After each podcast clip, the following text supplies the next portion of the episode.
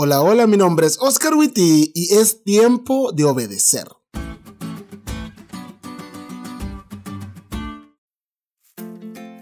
Hoy en su podcast favorito, Es Cool, hablaremos sobre el éxito. Es Cool no se hace responsable de lo que haga el pastor Oscar en los próximos minutos, pero agradeceríamos que llegaran al final de este podcast. Tenemos fe que Dios hablará a través de él en algún momento. Tú eres un campeón. Eres un tigre. Cambia tu mentalidad. Empieza a pensar como tiburón y actuarás como tiburón.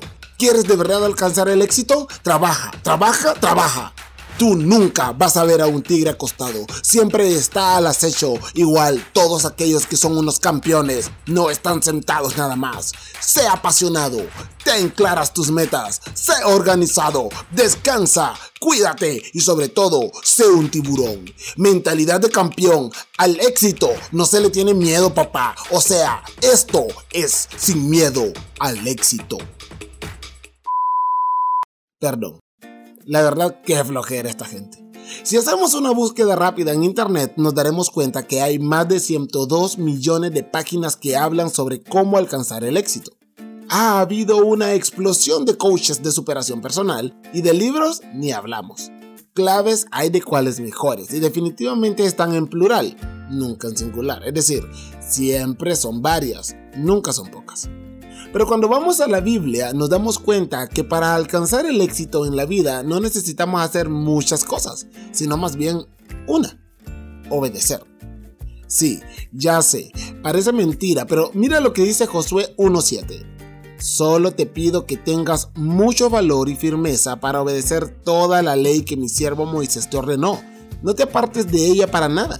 Solo así tendrás éxito donde quiera que vayas. El éxito está garantizado para aquellos que obedecen a la ley de Dios. Ya sé que esto es contrario a lo que todos dicen, pero Dios no se rige por los estándares del mundo, y vos como su hijo tampoco deberías.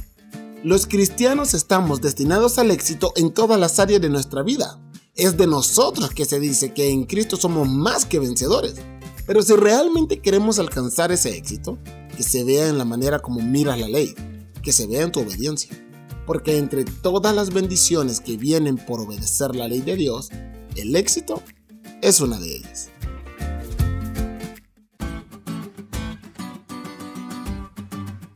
¿Te diste cuenta lo cool que estuvo la lección? No te olvides de leerla y compartir este podcast con todos tus amigos. Es todo por hoy, pero mañana tendremos otra oportunidad de estudiar juntos.